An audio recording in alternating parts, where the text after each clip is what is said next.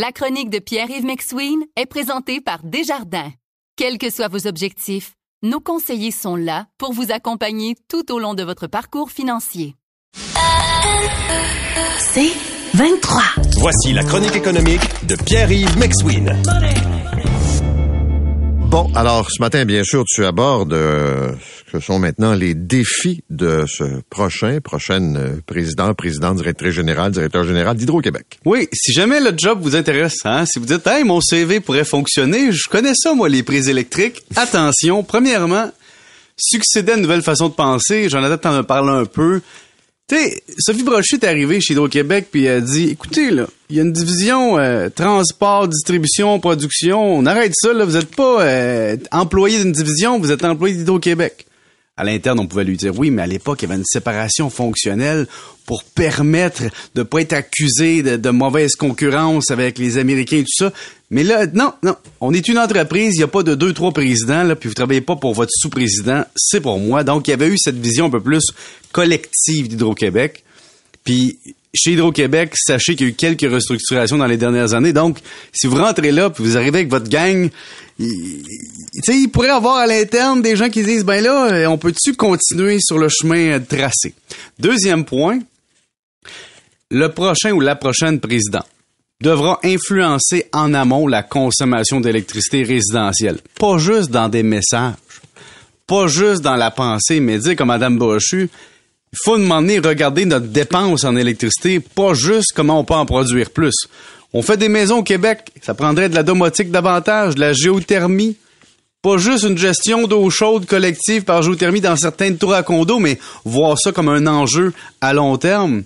Puis peut-être moment aussi au Québec de lancer le message qu'on construit de façon complètement illogique par rapport à la valeur d'énergie. Qu'est-ce que tu veux dire? Ben, tu t'en vas à Laval, un peu dans le nord de Montréal, ça arrive sud, t'as des maisons d'une grandeur incroyable. Ces gens-là sont pas pénalisés pour mettre en place des habitations qui surconsommeront dans le futur. En même temps, d'un autre côté, tu te dis, Ouais, mais il y a aussi des gens qui ont des maisons mal isolées, puis c'est pas toujours de leur faute, ils ont peut-être pas les moyens de les entretenir, puis ça aussi, ça coûte cher. Donc, comment arriver comme président ou présidente puis dire, écoutez les Québécois, là, la tarification dynamique, ça s'en vient. On va arrêter de dire que c'est théorique.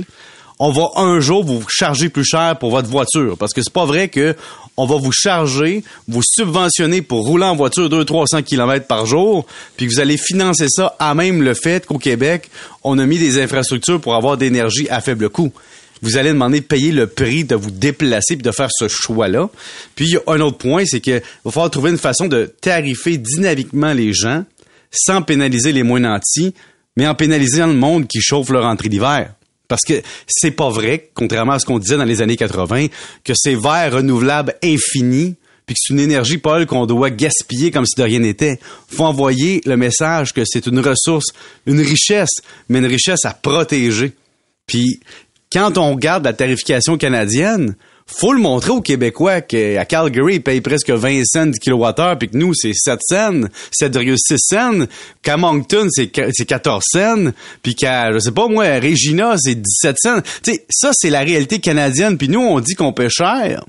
Puis quand on indexe nos tarifs, on les indexe à un faible pourcentage, mais quand tu pars d'un petit montant, puis tu l'indexes à un faible pourcentage, un moment donné, le président du québec va arriver devant les médias, puis devant le gouvernement, va dire Hey, Manix 5, faut de l'entretenir. Hey, LG2, faut entretenir. La rivière Rupert, toute la gang, tout ça, ça a des coûts. Beauharnois, ça a été fait à une autre époque, Paul.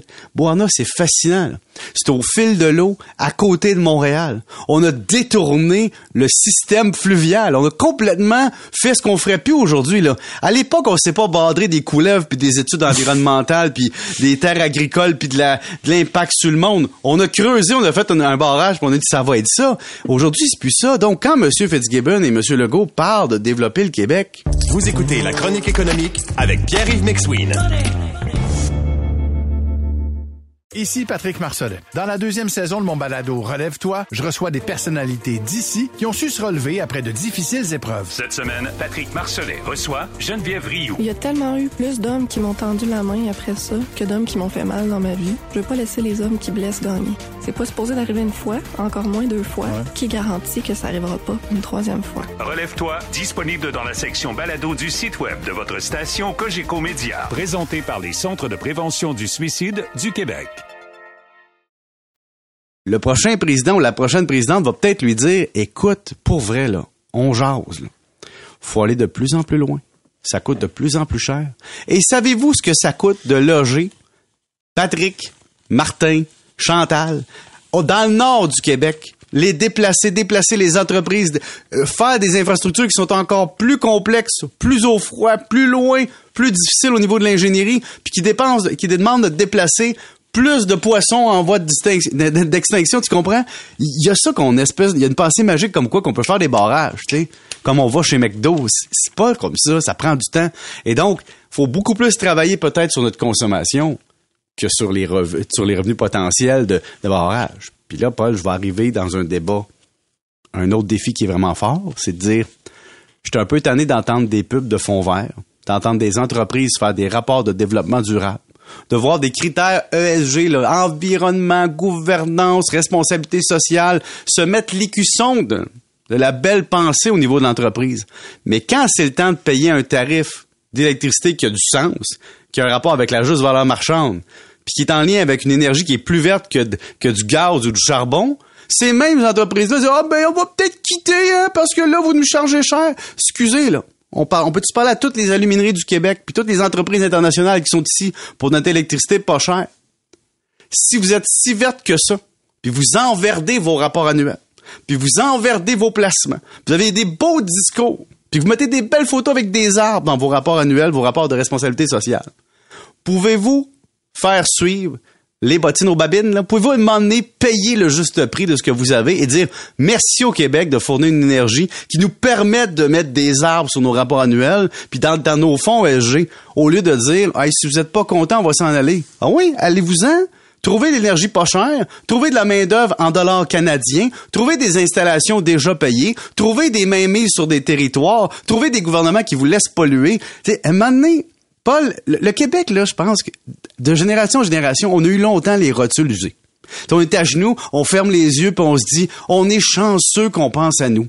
Mais là, à un moment donné, on a eu la chance que des gens, une autre génération, qui ont dit, Hydro-Québec, ça va être notre levier financier, notre levier économique, puis notre levier de vie. Puis ça, il faut le voir. Donc, merci à Madame Brochu. Les souliers sont grands.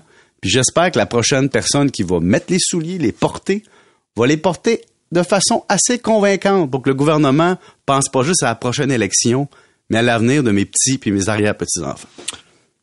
Salut ce matin, monsieur? Ouais, écoute, j'avais encore du stock, là. quand tu parles de ma patrie, là, je suis pas encore rendu dans le moteur roue d'Hydro-Québec International puis toutes les déceptions passées, là. Mais faut qu'ensemble, comme collectivité, on regarde en avant puis qu'on regarde grand. Merci, monsieur. Salut. Salut. C'est 23. Recule un peu, recule, recule. Stationner en parallèle, ça devrait être simple. OK, crampe en masse, en masse, crampe, crampe, crampe! Faire et suivre une réclamation rapidement sur l'appli Bel Air Direct, ça, c'est simple. OK, des crampes. Bel Air Direct, l'assurance simplifiée.